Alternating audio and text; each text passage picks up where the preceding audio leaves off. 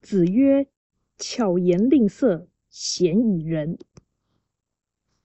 孔子说，说话机巧而圆滑，表情多变而动人，其心念必定缺乏仁德。道义阐释：巧与令对应，两个字都是动词。意思是做作，巧就是不实在，令就是操控。这整句话易于了解，且符合一般人的观感，但凡夫并不深究其理，多以为人性本来就诚信不足。可笑的是。常人既自认有此体会，而经常引用这句话，但却又不免受巧言令色的诱惑。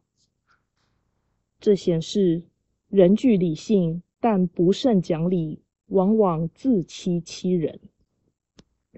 另外，此句与前二句的关联非常不紧密，而且其意不深。这显示《论语》的编排缺乏体系架构，以及孔子的弟子对于圣人道学的领会太浅。真善美为高下之理，是美的未必是善的，是善的未必是真的。巧言令色是美的表现，而人属于善乃至真的境界。巧言令色，鲜矣仁，为理所当然。何况巧言令色是为美，岂能有德？人性本善，但非完善。或说人有理性善性，也有人性恶性。宁可守拙，而不应为善。正如朴素，总比妖艳好。